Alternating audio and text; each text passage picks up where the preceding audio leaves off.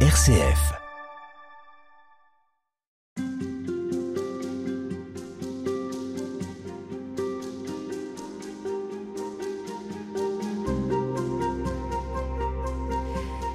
Dans un livre intitulé L'autre Dieu, paru euh, en 2014, Marion Muller-Collard, vous nous aidiez à sortir de ces petits arrangements avec Dieu qui s'apparentent souvent à ces vieux relents de superstition qui nous collent à la peau et qui nous poussent à négocier avec lui pour que rien ne nous arrive ou au moins que l'on soit épargné. En quelque sorte qu'on reste tranquille.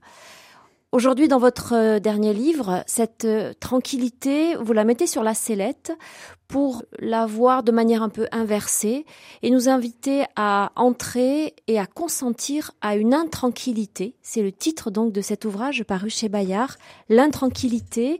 Vous êtes euh, protestante, vous êtes théologienne, Marion Muller-Collard, bonjour. Bonjour. Et vous êtes l'invitée de cette série Halte spirituelle. J'aimerais qu'on s'arrête un instant d'abord sur ce terme intranquillité pourquoi euh, ce mot a-t-il retenu votre attention? Est-ce qu'à lui seul, il résume tout le propos de votre euh, ouvrage et, de votre expérience personnelle? Euh, je crois même qu'il résume mon identité en fait. je l'emprunte à Pessoa, le livre de l'intranquillité, et c'est à chaque fois que j'entends citer Pessoa avec ce titre, le livre de l'intranquillité, je me dis c'est le livre de ma vie et c'est aussi pour moi le livre de l'intranquillité par excellence, c'est l'Évangile. Donc ma vie étant euh, intimement liée à l'Évangile, euh, tout ça se, se rencontre, oui. On va petit à petit cheminer avec vous pour mhm. arriver justement jusqu'à à l'Évangile et puis à tous ces toutes ces grandes figures qui ont vécu l'intranquillité, qui ont été dérangées mhm. dans un destin qui semblait tout tracé. Vous dites donc que vous étiez déjà, vous, une petite fille intranquille, qui cherchait, qui dérangeait, qui questionnait, à qui on demandait de rester tranquille.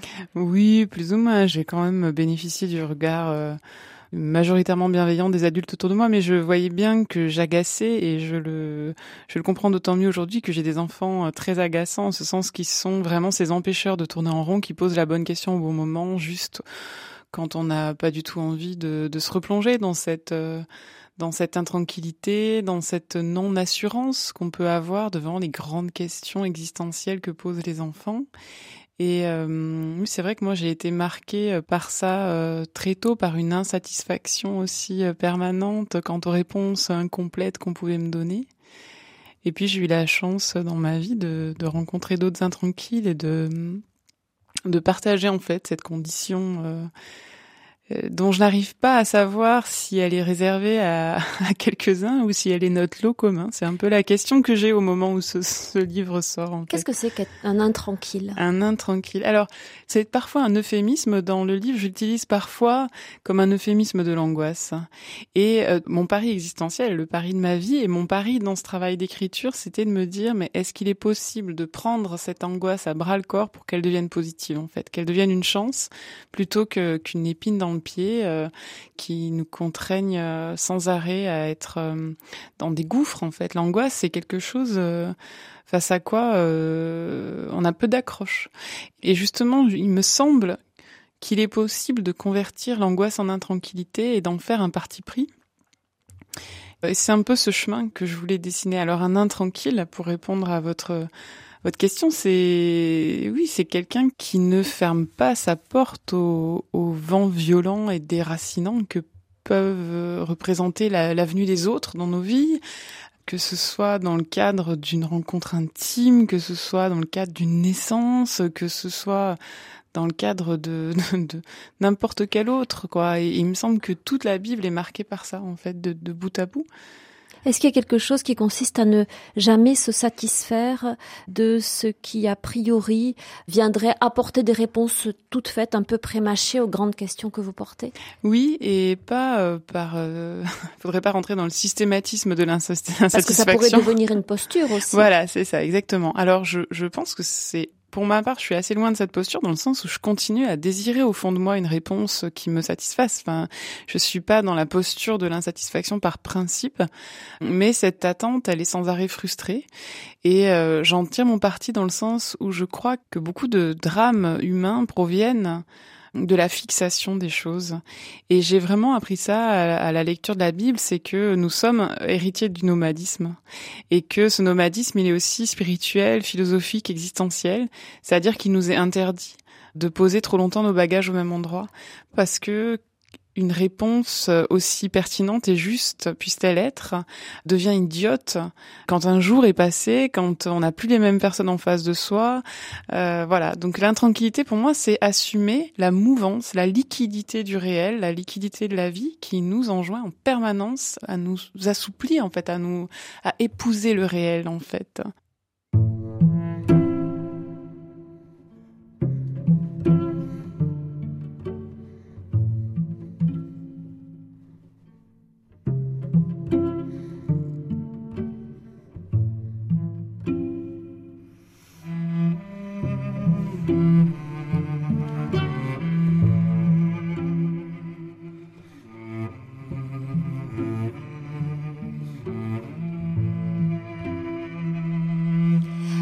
Muller-Collard, vous dites que dès notre naissance, dès le berceau, nous faisons l'expérience de l'intranquillité, de l'inconfort, euh, du besoin mal satisfait, voire totalement insatisfait, euh, de la dépendance à l'autre. Euh, c'est ça la vie finalement. Nous sommes jetés dans la vie et nous allons devoir avancer parce que si on s'arrête, on meurt. Oui, il me semble que la vie, c'est, vous savez, cette pédagogie un peu brutale des parents qui décident de jeter leur gamin à l'eau pour qu'il apprenne à nager parce qu'il n'aura pas le choix. La naissance, c'est ça. Ça se passe pas autrement. Je veux dire, l'enfant vient pas au monde avec le sourire, euh, euh, son petit bagage, euh, en dépliant ses affaires, en disant tiens, je vais m'installer là. C'est, non, c'est brutal. C'est brutal, c'est violent une naissance. Enfin, c'est c'est une violence super. Enfin, c'est une beauté violente et on peut le dire dans tous les sens, mais c'est quand même violent. C'est irréductiblement violent et il semblerait quand même que ça ça soit suffocant. Euh, donc, euh, il me semble, par pure observation, qu'on est marqué dès le départ du saut déjà de la séparation. Il y a une violence derrière ça et il y a, il y a une espèce de quête effrénée du paradis perdu, quoi. Retrouver notre maman. ouais, un petit peu. Alors vous disiez que vous ne savez pas si c'est le lot de tout le monde ou si quelques-uns portent en eux cette forme d'intranquillité, d'angoisse. Ceci dit, ce que vous venez de décrire là, cette naissance et la brutalité, finalement, la violence qui va avec, et cette beauté aussi, ça, c'est universel. Il me semble, mais alors moi, mon, souvenir un peu, ce qui me fait prendre un peu des pincettes quand je parle de ça, c'est que j'ai souvenir euh, que pendant longtemps, euh, quand j'étais enfant ou même adolescente, c'est un peu moins vrai aujourd'hui parce que j'en ai quasiment fait mon métier, ma spécialisation, on me disait mais t'es trop compliqué. Et alors qu'il me semblait que je ne faisais que nommer des choses observables euh, comme ce fait de, de, de l'avenue au monde brutal euh, qui nous accompagne dès le départ. Enfin, peut-être certaines personnes s'accommodent mieux en fait de ces étapes de la vie et sont moins dans la négociation ou on le voit aussi dans la, avec les enfants. Il y en a à qui on leur dit c'est comme ça, ils sont contents. Et d'autres pour qui c'est comme ça n'est pas une réponse. N'est pas satisfaisant. Voilà. Mais euh, je sais pas, c'est une grande question. Est-ce que ceux qui se satisfont le font de bon cœur? Est-ce qu'ils le font par résignation? Est-ce qu'ils enterrent quelque chose? J'observe juste, j'ai une fascination, euh, pas pour les enfants en eux-mêmes, mais pour l'observation des enfants et, il me semble quand même qu'ils sont, euh, ils ont toujours, ils passent par cet âge philosophique là. Euh, j'anime beaucoup d'ateliers philo, j'aime beaucoup faire ça parce que je les vois poser juste la bonne question. Euh. Donc j'ai l'impression que si si on leur donne la parole, quand même, si on leur dit mais c'est bien de poser les questions, tout d'un coup, ils en ont des milliards et, et c'est ça dit quelque chose de de cette quête. Mais au fond, les grandes questions dont les réponses nous laissent souvent insatisfaits Qu'est-ce que c'est ces questions? Elles portent sur quoi? Bah alors par exemple, je pense à cette expérience des ateliers philo, c'est vraiment euh, bah, d'où vient le monde, d'où vient qu'on est là, euh, est-ce que je suis sûre que je suis là? Euh, la, question de Descartes, en fait, c'est une question que les enfants se posent. Ils jouent avec cette idée de dire mais est-ce que est-ce que c'est bien réel tout ça? Ou est-ce que c'est pas juste quelque chose que j'imagine? Qu'est-ce qui me prouve que je suis, que je suis vraiment ou que je suis pas tout le temps dans un grand rêve? Et puis l'infini, et puis Dieu, et puis la mort. Euh, des grandes questions quand même. Ouais, des grandes questions. Et puis, euh, et puis ce que j'aime beaucoup, c'est que ça nous met tous à, sur un pied d'égalité. C'est pas un domaine dans lequel on peut, je trouve, euh, se mettre en situation de transmission de savoir. Par contre, on peut leur faire prendre goût à ces questions plutôt qu'elles soient justement angoissantes. Et j'en reviens à cette tentative de conversion de l'angoisse vers l'intranquillité. C'est vraiment d'être dans le plaisir, en fait, de se dire c'est quand même génial de pouvoir se poser des questions et puis que ce soit un domaine dans lequel euh, personne ne prenne l'autorité. C'est ça qui me fait très peur dans le réflexe religieux, c'est cette prise d'autorité qui, qui prétend construire des réponses euh, définitives. Définitives, voilà, et c'est ce qui conduit aujourd'hui euh, à des, des drames de, de parce que quand vous êtes en train de bétonner une réponse, soit elle tient, soit elle se casse. Ça fait des humains de pierre, quoi.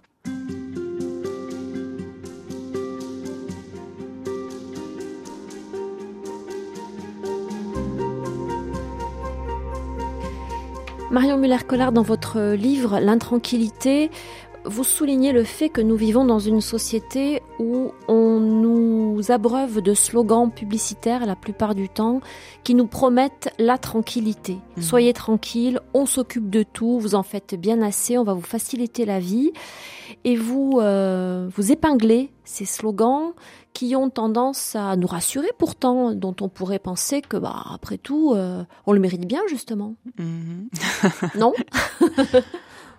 je sais pas ce qu'on mérite, ce qu'on mérite pas. Oui, je les épingle à plus d'un titre. Euh, la première chose, alors ça c'est quelque chose qui m'obsède un peu, euh, le rôle de la publicité et la façon dont, nous sommes abreuvés de messages subliminaux qui, je pense, euh, nous orientent dans un sens qui ne fera pas notre notre salut. Je parle pas du salut plus tard, je parle de notre salut immédiat. C'est-à-dire cette idée qu'on est le centre du monde, parce que déjà on croit ça spontanément, c'est normal puisque finalement on est toujours le centre de son propre monde. Il me semble que l'existence humaine euh, exige de nous qu'on se déplace et qu'on soit capable de faire des zooms arrière et, constater qu'en fait il y a trouver sa juste place quoi et notre juste place définitivement c'est pas le centre du monde qu'on soit croyant ou pas hein, d'ailleurs. Et la publicité nous enfonce en fait, nous vient toujours nous retenter. Enfin pour moi c'est vraiment la voix de du diable quoi. Je veux pas paraître un peu extrême mais c'est c'est vraiment mon sentiment. Oui, du diviseur et puis de la tentation, c'est-à-dire mmh. de nous ramener à cette euh, solution de facilité et de croire qu'effectivement euh, j'ai bien mérité d'eux. Alors les publicités adressées aux mamans par exemple, c'est extraordinaire. On est toutes euh, des saintes à devoir euh, laver euh, tous les habits. Enfin, et euh, ça, c'est la première chose qui m'horripile. Et la deuxième, effectivement, c'est que nous est proposé tout de suite dans la foulée une solution, quoi. Moi, j'adore les solutions. J'adorerais avoir des solutions à tout ce qui me m'enquiquine, me peine, me frustre. Certainement que de temps en temps, il y a des, il y a des solutions. Mais si vous voulez, je pense qu'à un moment donné, on peut pas être privé de notre pouvoir de participation. Enfin, c'est-à-dire, je trouve qu'on vit dans une société qui est extrêmement infantilisante. Qu'est-ce qu'on paye quand on achète cette tranquillité? Ben, on paye le fait qu'on ne comprend plus, enfin, quelles sont les décisions qui sont prises, qu'elles sont séparées sur le plan politique. C'est-à-dire, on délègue, on délègue à quelqu'un d'autre qui nous garantit, en fait, une tranquillité. Alors déjà, la garantie, faudrait la vérifier. En plus de ça, du coup, on n'est plus actif, on n'est plus partie prenante de nos existences. Il y a une passivité. Ben oui, il y a une infantilisation euh, une, et du coup une passivité et une, une, désincarnation par rapport à notre propre réel, à notre propre, qui fait qu'à un moment donné, on comprend plus très bien ce qui se passe en coulisses, quoi. Donc en fait, euh, renoncer à cette tranquillité, c'est accepter donc de ne plus être tranquille mais c'est notre condition et puis c'est peut-être euh, alors une route escarpée mais qui mène à quoi en fait? À ce que nous sommes profondément? À ce que nous sommes euh, profondément et puis je crois aussi à, à avoir une vue euh, plus large. Se laisser déranger? Ouais, se laisser déranger, c'est aussi être capable de voir au-delà des murs justement de nos certitudes. Alors ça, ça, ça titille quoi quand on se dit ah ben mince, euh, moi je croyais que tout le monde pensait comme ça. Moi, je, c'est c'est une épreuve récurrente dans ma vie, c'est de me dire bon bah ça au moins tout le monde va être d'accord. Bah non, il y en a encore un qui est pas d'accord. Et du coup, c'est on cherche toujours le dénominateur commun et puis il se déplace. Et euh, il n'y a pas d'unanimité, jamais. Ben non. Et puis euh, il me semble que c'est aussi la condition pour s'élargir, si vous voulez. Si à un moment donné je cesse de douter, je cesse de me remettre en cause, j'ai l'impression que je rapetisse. Je renonce en fait à une certaine hauteur, à une certaine, pour moi, s'élever, c'est ça, c'est, mais ça se fait par de façon escarpée, comme vous disiez, en prenant des, des, des fois des marches euh, qui nous paraissent insurmontables sur le coup, mais c'est... Parce que c'est exigeant, ça. Ah mais oui, mais alors ça, euh, pour ma part, euh, j'ai jamais considéré qu'il y avait un. C'est ça en fait qui me met en colère euh, contre le l'esprit du marketing. L'esprit du marketing, c'est de renoncer à l'exigence, justement. C'est de renoncer à l'effort, de renoncer, euh, c'est d'être rassasié, d'être comblé. Il y a rien de pire que ce mot, être, gavé. Voilà, c'est ça, les, être gavé, être comblé. Vous vous rendez compte ce que ça veut dire? Enfin, c'est c'est un mot. C'est marrant que ce mot euh, résonne de façon positive à nos oreilles. Quand euh, quelqu'un dit je suis comblé, on dit super, la chance. Mais être comblé, ça veut dire que vous n'avez plus d'espace à l'intérieur de vous c'est mort, quoi, c'est fini, on a coulé du béton, voilà, c'est terminé. Et c'est, c'est vraiment adhérer à sa finitude avant même la fin, quoi.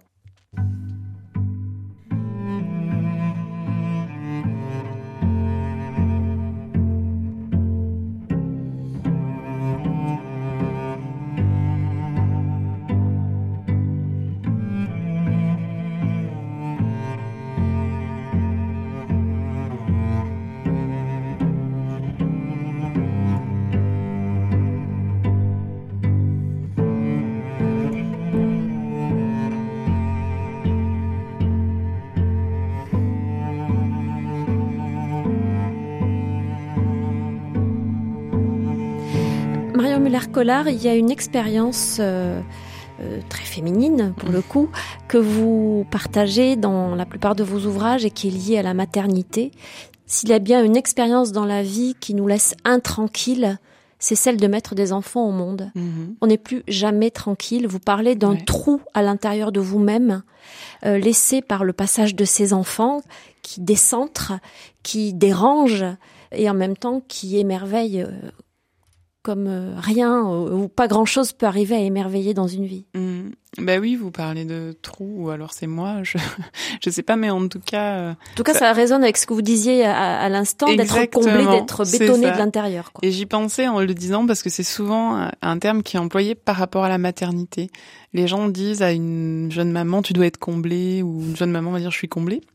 Et je trouve que euh, c'est grave comme comme comme usage. Vous, vous avez fait l'expérience du contraire. Mais oui, mais il faut absolument faire l'expérience du contraire. Sinon, ça veut dire que vous gardez vos enfants dans votre ventre et que vous ne les marquez pas de ce saut de la séparation qui est qui est conditionnel au fait qu'ils deviennent des êtres à part entière et, qui s'accompagne de déchirures pour la mère, pour l'enfant. C'est une étape euh, qui est cruciale, qui est déterminante dans, dans toute vie et d'ailleurs qui génère euh, énormément de littérature. Euh, souvent, les écrivains sont des grands, euh, des grands inconsolés de la séparation euh, d'avec leur mère. D'avec, ouais, mais c'est vrai, on retrouve ça dans beaucoup. C'est, c'est une thématique récurrente qui donne de, de, une poésie profonde qui moi me touche beaucoup parce que je m'y retrouve sans doute un petit peu aussi.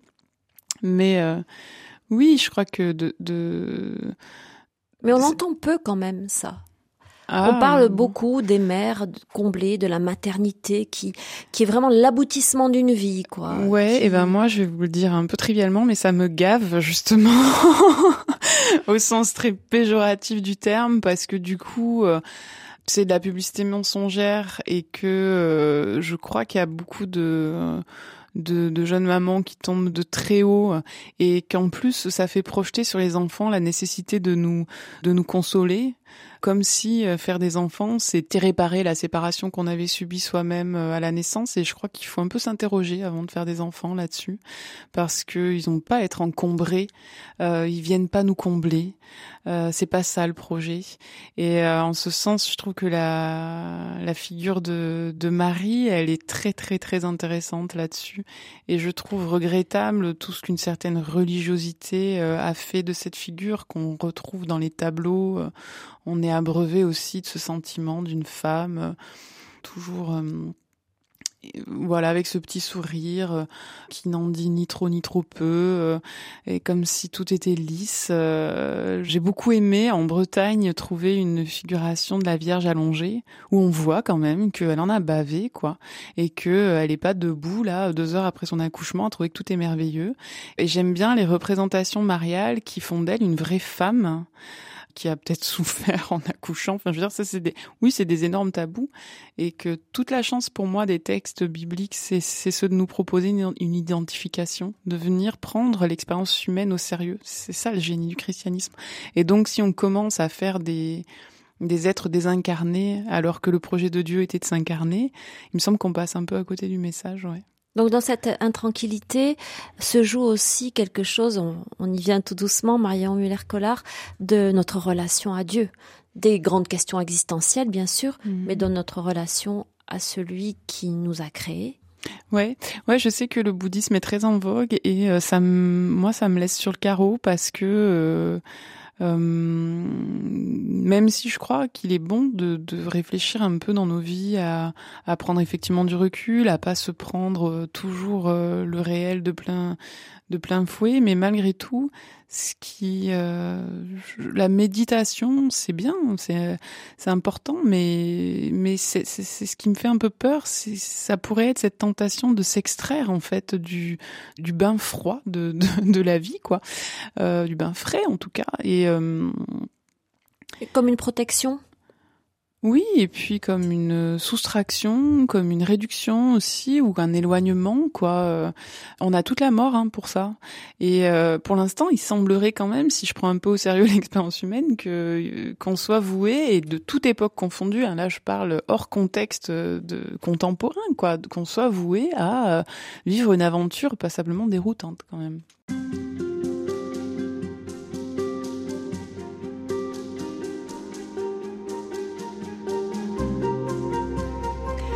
La vie comme une aventure passablement déroutante, disiez-vous, euh, Marion Muller-Collard.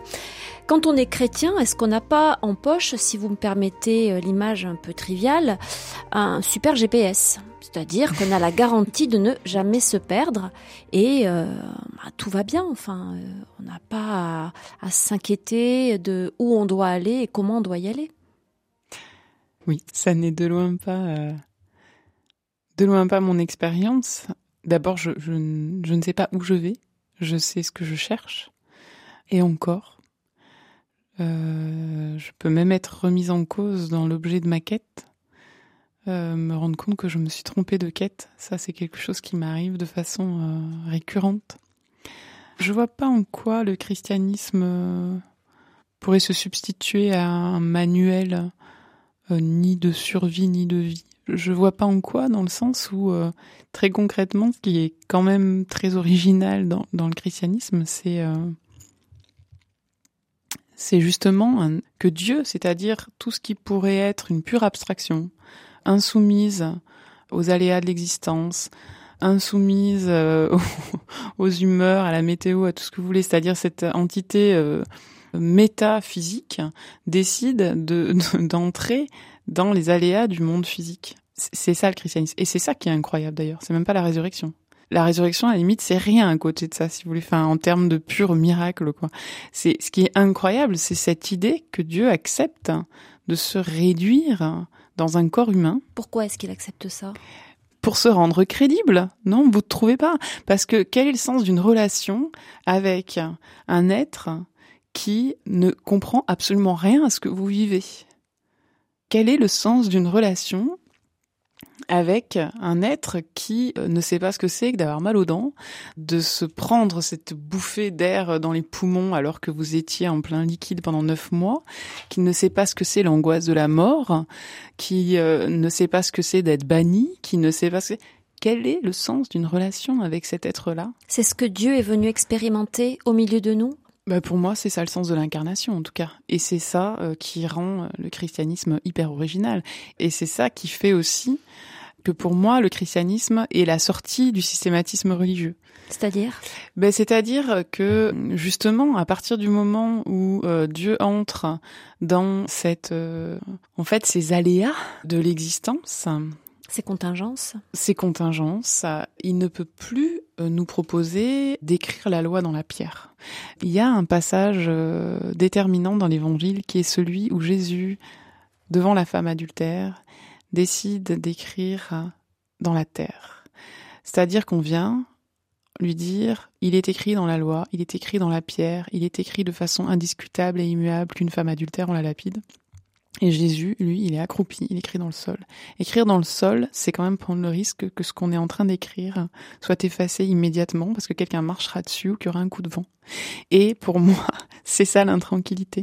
C'est accepter que, à ce moment-là, devant cette femme-là, ce que Jésus écrit, on le saura jamais parce que c'est une histoire d'intimité, c'est une histoire d'instant T, de ce qu'on appelle en grec le kairos. C'est que ce qui vaut à cet instant-là a valeur d'éternité, mais en même temps n'est pas transposable au lendemain, et que c'est la prévalence de l'éthique sur la loi, et qu'il n'y a rien de plus tranquillisant que d'avoir une loi à appliquer au quotidien et de façon euh, systématique, et rien de plus intranquillisant chaque jour de se dire qu'aujourd'hui il faudra inventer une nouvelle loi pour le jour qui vient. Et c'est ça la sortie du religieux. C'est pour ça que pour moi le christianisme n'est pas une religion au sens où j'entends religion comme la fixation d'un système qui pourrait se vivre de façon euh, déterminée, immuable, une fois pour toutes. Vous parlez d'ancrage. Le christianisme est un ancrage, mhm. une fondation, mais la maison qu'on va construire, c'est à nous de la construire avec les, plans qu'on peut euh, imaginer bah, si on continue dans la métaphore euh, du bâtiment, si je puis dire, c'est surtout qu'on ne doit pas construire de maison, quoi. C'est qu'on vit sous tente. Mm. Et c'est comme ça qu'on perpétue cette idée du christianisme. Elle est déjà présente, mais dans, dans le Premier Testament, il y a une tension permanente entre la fixation et la remise en cause de la fixation. Donc, mais c'est en sens que ça existe déjà en fait cette tension, et c'est ça que j'aime à mon corps défendant, je dirais. Mais euh, oui, c'est ce nomadisme dont je parlais déjà. C'est euh, on peut pas se fixer. Mais je je je crois pas. Je crois pas. C'est terrible à dire. Et moi-même, je le déplore euh, plus souvent qu'à mon tour. Et en même temps, je me rends compte que euh, c'est euh, c'est ce qui fait la saveur. C'est c'est cette déroute permanente. C'est quand vous vous surprenez vous-même, quand l'autre vous surprend. Parce que se fixer, qu'est-ce que ça voudrait dire? Mais se fixer, c'est c'est c'est ce que je déplore dans le dans la notion de système, c'est-à-dire que et en plus c'est c'est marrant parce que c'est une une espèce d'attraction de l'humain vers la possibilité de systématiser parce que c'est ce qui est de plus rentable. On est dans l'obsession de chercher un truc qui fonctionne. Et c'est rassurant quand même. Ouais, puis c'est rassurant, puis c'est rentable. Si mm. vous bossez, euh, voilà, vous faites trois réunions pour trouver un truc qui fonctionne une fois pour toutes. Ben voilà, après euh, vous pouvez la réappliquer à chaque fois. Et le euh, systématiser justement. Le systématiser. Alors par exemple moi qui ai une expérience, de, je donne beaucoup de conférences et euh, donc je les prépare à chaque fois. Et en fait, euh, bah, je dis jamais ce que j'ai préparé parce qu'en face de moi, j'ai des gens qui sont pas ceux que j'avais imaginés quand je préparais. Et c'est très inconfortable parce que ce serait plus simple de lire ce que j'avais préparé. Bah c'est pas possible. Donc se laisser déranger toujours. S'adapter en permanence, quoi. Ouais, se réadapter. Ouais.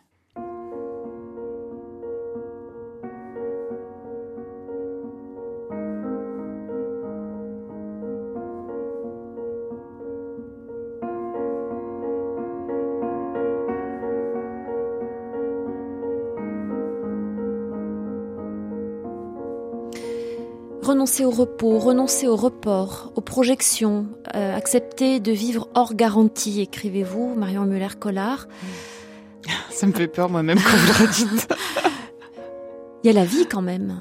Il y a la vie, le travail, les enfants, euh, les horaires, les contraintes euh, qui nous sont imposées en quelque sorte si on ne veut pas être complètement à côté de la société aussi, quoi. Comment on fait pour vivre avec ça?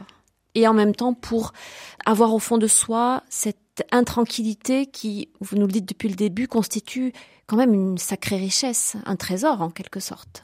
Oui, bah c'est pareil, c'est un équilibre à remiser en permanence euh, entre l'organisationnel qui fait effectivement partie de la vie. Alors moi, je suis très très mal douée. Vous pouvez vous en douter à m'écouter euh, que je suis très mal douée pour le quotidien et l'organisationnel et que ça me fait souffrir, hein, vraiment, et c'est très pénible.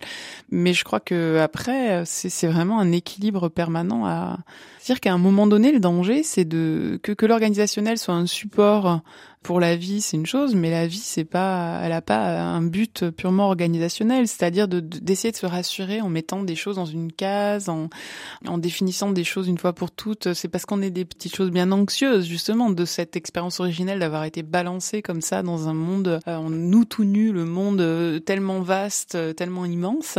On essaye de circonscrire. D'ailleurs, c'est marrant, les enfants, on les emmaillote, et je crois qu'après, ça se fait plus. Moi, je l'ai beaucoup fait parce que je, constatais qu'un bébé, il avait besoin comme ça de se, de se replier sur lui-même et d'être bien serré, d'être bien emmailloté, de sentir qu'il y avait une limite quoi autour de lui et qu'on essaye de reproduire ça dans notre organisation en, modélisant un minimum euh, les, espaces, en se posant des limites, etc. C'est très bien. Il faut il faut à la fois être capable de ça et en même temps de... Il y a beaucoup de, de contradictions au sein de la parole biblique et cette contradiction pour moi n'en sont pas dans la mesure où où en fait, au lieu de s'entrechoquer, elles élargissent le champ du possible. C'est-à-dire, oui, s'organiser et garder toujours de vue que l'organisation n'est pas la fin d'une vie humaine, quoi. Où se situe la confiance dans l'intranquillité? Euh, pour moi, la confiance dans la tranquillité, elle se situe euh, justement dans, euh, l'expérience vécue que cette intranquillité est une porte d'entrée vers le royaume en fait. C'est vraiment cette idée, la porte paraît étroite comme le chat d'une aiguille, comme et que je m'identifie volontiers au chameau qui a du mal à passer dans le chat de l'aiguille, si on reprend la parabole, l'analogie du, Christ. Au demeurant, on n'a même pas trop envie d'y passer par cette porte au démarrage. C'est un peu ça aussi la naissance, ces espèces de tunnels, on est poussé violemment pour sortir d'un truc où on se trouvait pas si mal en fait. Et c'est ça qui est à répéter. Et pour moi, le royaume, c'est ça. C'est ce qui s'ouvre quand on a accepté de plonger, en fait, dans des tunnels euh, bah, pas très attirants. Où il n'y a pas de certitude. Où il n'y a pas de certitude. On ne sait pas très bien où est-ce que ça va nous mener. Et pour moi, la confiance, elle est dans le fait qu'à chaque fois que j'ai pris ces chemins-là, mais j'en suis pas morte, ma foi, que j'ai pu euh, certainement euh, m'égratigner dans, dans l'étroitesse du passage, en garder peut-être des séquelles, des blessures, mais que tout ça euh, a débouché ensuite sur, sur quelque chose de tellement plus large que j'ai jamais été amenée à le regretter. Donc la foi, ça n'est pas la certitude. Pour moi, non, mais alors euh, après, euh, comment dire, euh, je, je, prétends pas avoir une vue Votre universelle justement. À vous, c'est ça. Voilà, c'est ça. Et puis du coup, ça permet quand même d'élargir aussi le champ de, de, la définition de la de la foi, parce que si si on était contraint à la certitude dans la foi, mais il y aurait pas beaucoup de croyants, en fin de compte. C'est aussi cette phrase du centurion romain, hein, Seigneur, je crois, viens au secours de mon incrédulité. C'est c'est ces contradictions que je trouve en plus bah, infiniment poétiques quoi euh, dans la parole biblique et c'est les deux sont vrais, je crois et je doute. C'est écrit, je veux dire, c'est pas une, une, déviance moderne de l'interprétation de la foi. C'est déjà dans le texte, quoi. C'est le Christ qui sur la croix crie à l'abandon. Enfin, il me semble que j'invente pas grand chose en fait.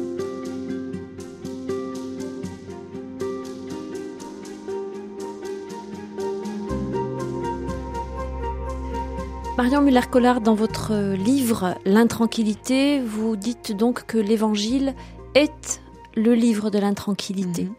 Et euh, vous vous arrêtez sur euh, divers personnages qui, pour vous, incarnent une intranquillité un peu inattendue, en commençant par Marie, dont on aurait pu penser que son destin était tout tracé, une jeune fille fiancée qui était donc promise à un homme du village et voilà, sans grande surprise disons. Le moins qu'on puisse dire, c'est qu'une surprise, elle va en avoir une et une, belle.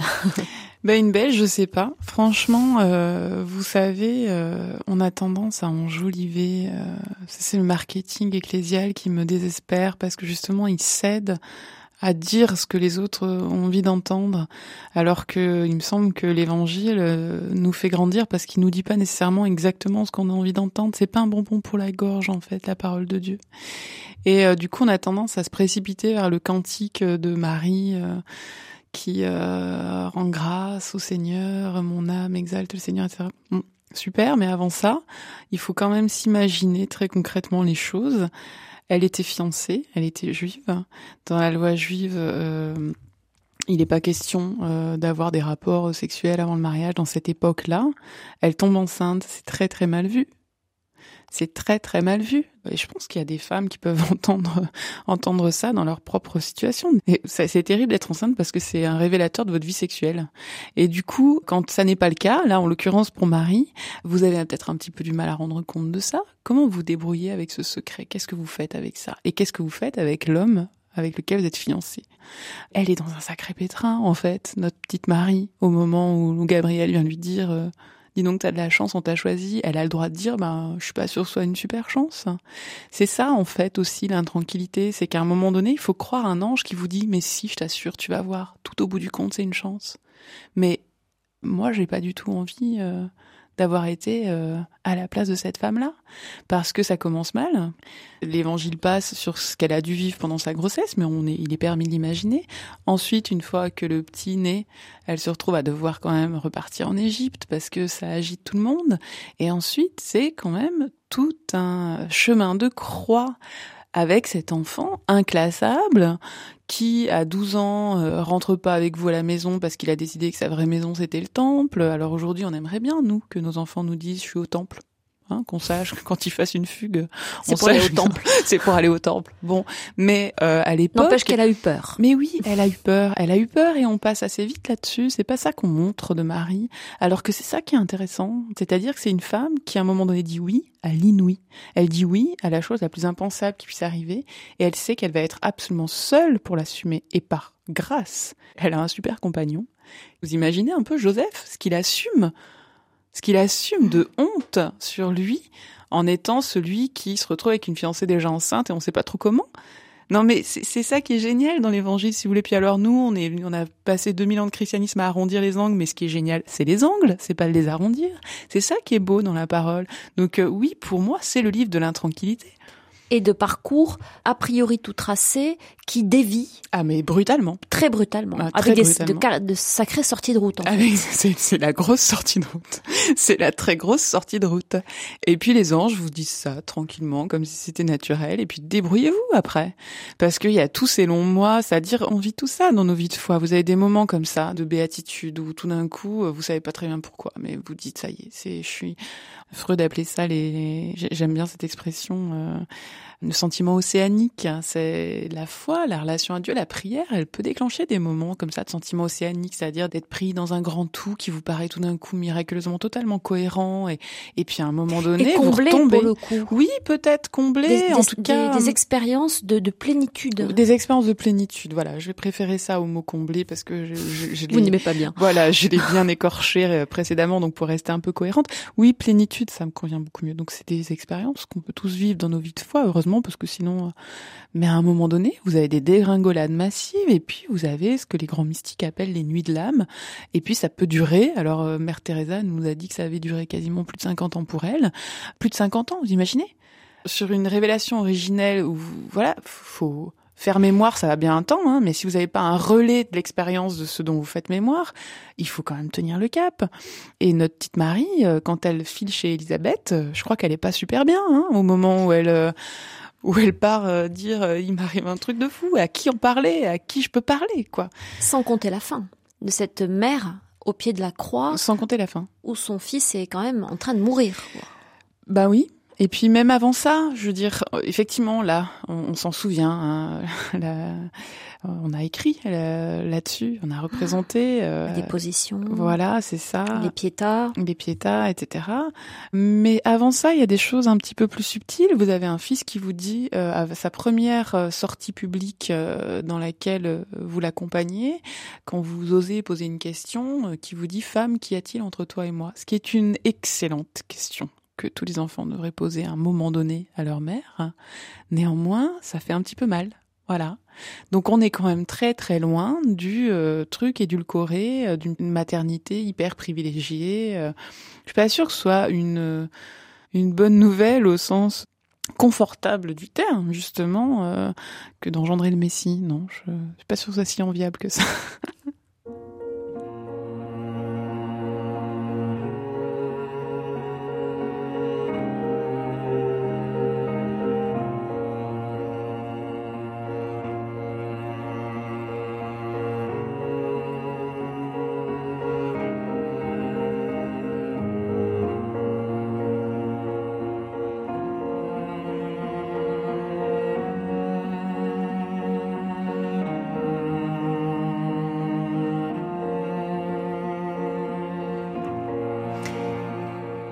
Marie et Joseph ont fait manifestement l'expérience de l'intranquillité, de parcours euh, à un moment donné qui dévie contre toute attente, d'énormes surprises dans un chemin tout tracé.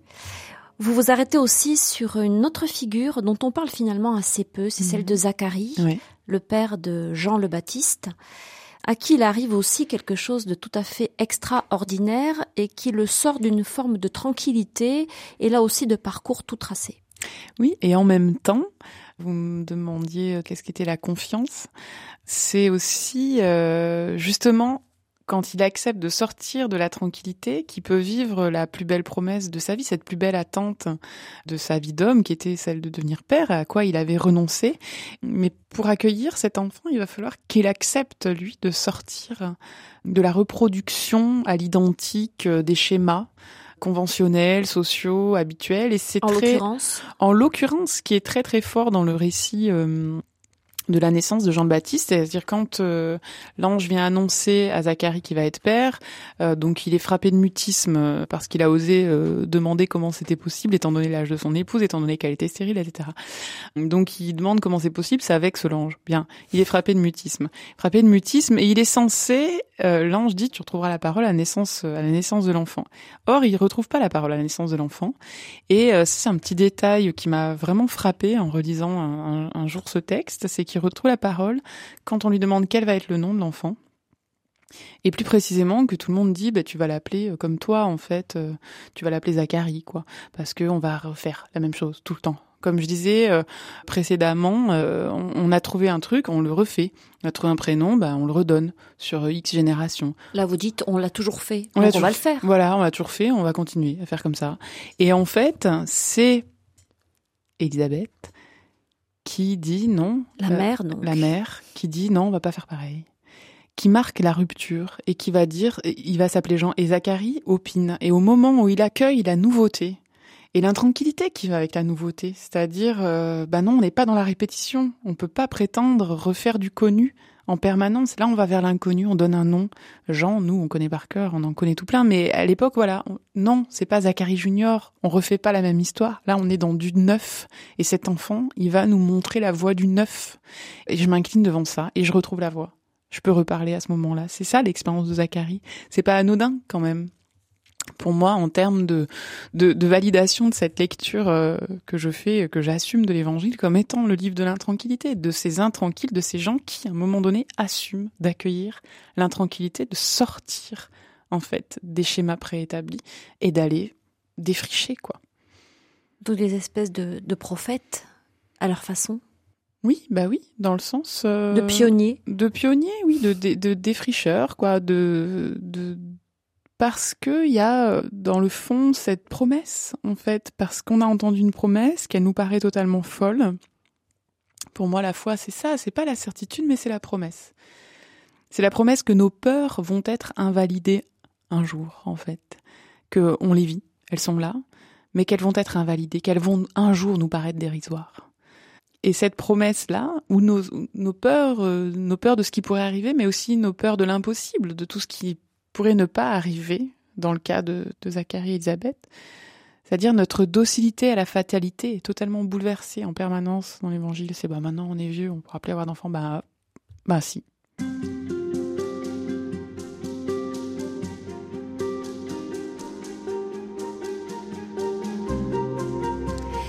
Dans votre livre, Marion Muller-Collard, vous écrivez Jésus n'est pas seulement celui par qui l'intranquillité arrive, mais aussi celui qui la vit intensément jusqu'à l'extrême.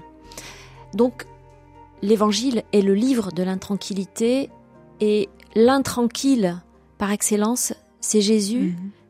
qui se laisse en permanence déranger mhm. dans son parcours, dans sa vie. Oui, oui, il y a plein de, passages qui sont exemplaires euh, de ça. Je crois que le récit de la tentation, en partie, euh, est une proposition euh, et la tranquillité euh, amenée sur un plateau. Donc c'est le diable hein, qui tente le Christ au désert. C'est ça, à laquelle Jésus renonce par trois fois. Pourquoi il y renonce? Mais je pense parce qu'il vient nous rencontrer et que la rencontre, c'est fatalement se soumettre à l'intranquillité, à moins de faire des autres nos objets. Si vous faites des autres votre objet, et pour autant qu'ils s'y plient pour des raisons mystérieuses, vous pouvez être relativement tranquille, vous pouvez les ranger euh, dans la bonne case, au bon endroit. Euh. Mais l'autre, par définition, s'il est un être vivant qui ne renonce pas à sa singularité, il va, euh, à un moment donné, vous opposer une parole, une contradiction. Et Jésus se soumet à ça. Il vient nous rencontrer, il va pas s'arrêter en si bon chemin si, si déjà il est là. N'empêche que c'est terrible quand on vous retend en permanence la tranquillité sur un plateau de de nouveau dire euh, non c'est pas ça euh, c'est pas ça mon choix c'est pas ça mon chemin. Et du coup en ça euh, c'est vraiment notre maître de vie et moi j'ai une, reconnaissance une adoration profonde pour le Christ pour ça pour ça pour ce renoncement permanent à la tranquillité. Et il y renonce dans des endroits qui sont moins mis en avant moins évidents mais souvent, il cherche le repos, il cherche à fuir les foules, et puis les foules le suivent. et euh, c'est presque comique à un moment donné. Et puis, il y a ce passage euh, où il veut vraiment rester dans l'anonymat, tranquille, etc. Et puis, il y a cette femme cananéenne qu'il court après. Et c'est un passage qui est vraiment religieusement incorrect parce que il n'a pas du tout envie de cette rencontre et d'ailleurs il la rabroue assez vertement au départ et au final, elle, euh, elle insiste, quoi. Et il, se laisse, il consent. Il consent à ce que cette femme. Il se laisse toucher, en fait. Il se laisse toucher. Il a pas envie du tout. Il est fatigué. Il en a marre. Euh, il avait envie d'être seul. Enfin voilà, moi ça me plaît beaucoup l'idée que Jésus peut être fatigué. Enfin, qu'il a été vraiment soumis à la condition humaine, mais que malgré tout, dans cette fatigue-là, il y a cette femme qui insiste. C'est maintenant. C'est pas le moment qu'il arrange. C'est pas maintenant qu'il avait envie. Il commence à être assez agressif presque mal poli, je dirais. Et à un moment donné, elle a, elle le retourne comme une crêpe, quoi. Il se laisse retourner comme une crêpe par une femme cananéenne, étrangère. Un peu hystérique, hein, qui hurle et bah, qui crie raison. et qui, et qui lâche pas le morceau. Mais qui prend au sérieux sa parabole, par exemple, de euh, la veuve importune qui vient frapper à la porte ou l'ami importun qui passe la nuit à frapper la il le dit, bah elle, elle prend ça au sérieux et elle insiste. Et elle est hystérique parce que sa fille est malade. Ça, ça nous rend toutes hystériques, les mères. Donc c'est pas très compliqué. Et du coup, elle a rien à perdre. Et elle y va. Et en gros, il lui dit, écoute, je suis pas vraiment venu pour toi. Euh, il est dans cette première partie de son ministère où il considère qu'il est venu euh, réformer le judaïsme.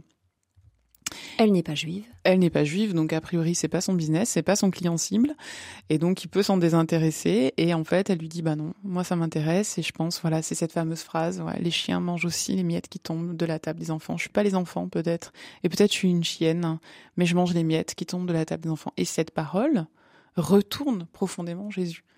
Et je trouve qu'il y a un, suspens dans ce récit d'évangile, qui est un récit. Euh, c'est incroyable qu'il nous soit parvenu tel quel, parce que euh, je voudrais pas euh, tirer des conclusions qui pourraient peut-être être difficiles à entendre, mais pourtant moi, ce que j'entends, c'est vraiment que Jésus se laisse convertir par cette femme. Il se laisse convertir à l'universalité de sa, sa mission. Je ne sais pas comment entendre ce récit autrement, en fin de compte. Et tout d'un coup, il y a ce suspens où il change totalement de ton et d'attitude vis-à-vis d'elle. Et il lui dit, voilà, ta foi est grande, rentre chez toi, ta fille et ta fille guérie, quoi.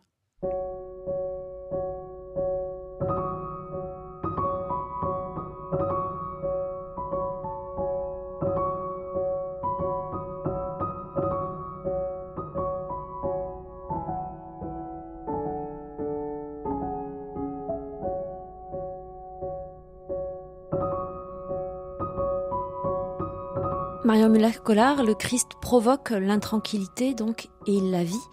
Il la vit à travers des rencontres et à travers le fait qu'il marche sans mhm. cesse. Il marche, il se déplace, il ne se fixe pas. Exactement, il n'a nulle part où reposer euh, sa tête, comme il le dit lui-même. Ça fait vraiment partie de son, de l'essence même de sa vocation, de son ministère. Euh, marcher, c'est J'en reviens à cette tradition euh, du nomadisme qui nous est totalement étrangère euh, dans nos civilisations à nous, mais qui certainement devait avoir un impact spirituel très fort sur le peuple hébreu, sur... Euh, je crois beaucoup qu'il y a une communication permanente entre le, le concret et le spirituel, que les analogies sont sont plus que des effets de langage. Je pense qu'il y a une, une porosité, en fait, une transmission, et que quand vous marchez tout le temps, euh, certainement que finalement cette intranquillité doit finir par vous paraître naturelle, et que c'est certainement un défi euh, supplémentaire dans nos modes de vie à nous que d'accepter en fait, euh, alors qu'on est encouragé à posséder, on est encouragé à fixer, on est encouragé à systématiser, on est encouragé vraiment à contre-courant. Enfin,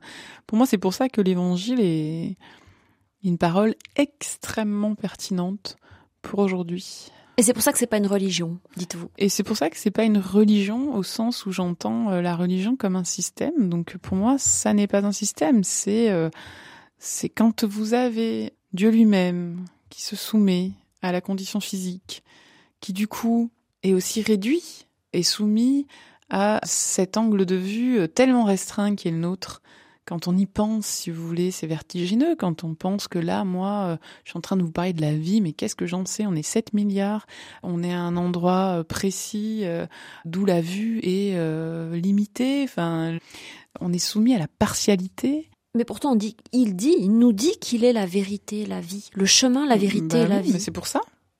C'est pour ça qu'il est le chemin, la vérité, la vie. C'est parce qu'à un moment donné, il rencontre une femme qui lui dit Mais t'as jamais pensé que peut-être t'étais venu pour tout le monde et pas seulement pour les juifs Et qui dit Bah ouais, t'as raison. C'est ça, être la vérité, le, chemin, la vérité et la vie, c'est être capable de ça, bon sang de bois. C'est pas être dans cette position autoritaire dans laquelle, en fait, on se met en permanence, qu'on est toujours en train de répéter et qu'on a répété aussi dans le christianisme et qui est un contresens majeur. Et c'est ça qui est merveilleux, c'est que Christ nous croit capable de sortir de ça. C'est que Dieu croit en nous à ce point, qui nous croit capables d'aborder chaque jour comme une pure nouveauté, et d'aborder chacun comme un porteur de vérité, et de renoncer à être dans ce délire de toute puissance dans lequel on se met bien volontiers, enfin, on en est victime, je crois, mais où on a l'impression effectivement d'être le centre du monde, de devoir sauver la planète, tout seul, tout seul, tout le temps. Et donc à chaque fois qu'on a une idée, il faut qu'on la fasse passer de force. C'est la maladie du système religieux, c'est la maladie du système politique, c'est la maladie quotidienne dans les relations. C'est-à-dire qu'on est dans de l'autoritarisme et que Jésus n'est pas dans l'autoritarisme. Il, est dans quoi? Bah, il est dans la rencontre, quoi. Il est dans la rencontre. Dans l'amour? Bah oui, je crois, mais pas l'amour euh, au sens euh, complètement euh, édulcoré qu'on en a fait. Euh, la... du terme. Bah c'est ça, ça râpe l'amour. Ça râpe c'est pas un long fleuve tranquille, quoi. Se faire grandir les uns les autres, c'est accepter de de s'affronter, mais dans cette confiance, c'est-à-dire l'intranquillité, elle peut se vivre comme intranquillité, non pas comme angoisse, quand à la base, vous savez dans la relation qu'il y a un amour qui euh, est capable de vous envisager dans vos contradictions et de vous recevoir comme une chance et pas comme euh, c'est le moment où je manque un peu de mots parce que euh, parce que c'est vraiment cet enjeu pour moi essentiel de la vie, c'est d'être suffisamment justifié, et c'est pour ça que je suis protestante. c'est la justification par la grâce, c'est cette grâce même de la rencontre avec Christ qui justifie par la simple fait que nous soyons, qui justifie notre existence, et que quand vous savez justifier quoi qu'il arrive dans votre existence, alors vous pouvez tout à fait accepter d'être imparfait, de vous ridiculiser euh, le cas échéant, parce que c'est des choses qui arrivent, de ne voir qu'une partie des choses. Vous pouvez accepter sereinement que ce soit les autres qui vous complètent. Vous pouvez accepter sereinement de ne pas être dans la toute-puissance. Du coup, vous, arrivez à une paix qui n'est pas synonyme de tranquillité. Pour moi, il y a une vraie différence. Euh, la paix au sens évangélique du terme, elle n'est pas celle du confort, mais elle est celle de cette puissance originelle d'un amour inconditionnel qui est posé sur vos vies. Je vous le dis en termes théologiques, comme euh, Cyrulnik pourrait vous le dire en termes psychanalytiques ou psychologiques, c'est ce qu'il appelle la résilience. C'est qu'en fait, vous pouvez tout traverser quand à la base, vous avez vécu au départ un accueil inconditionnel de votre vie comme étant une bonne nouvelle, quoi. Et pour moi, l'évangile propose de revivre ça, même si sur le plan humain, vous n'avez pas été accueilli euh, positivement.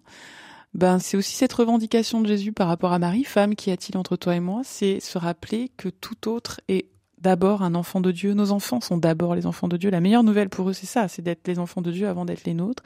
Et que, quelles que soient les maladresses ou l'insécurité qu'on peut injecter dans leur vie, il y a une sécurité qui est inébranlable, c'est que leur existence, elle est désirée par Dieu. Et qu'il y a un regard positif qui est posé sur toute existence humaine. Merci beaucoup, Marion Muller-Collard, d'être venue dans ces émissions. Je rappelle que vous êtes l'auteur d'un livre intitulé L'intranquillité, publié chez Bayard et que je recommande très vivement. Merci à vous. Merci à vous.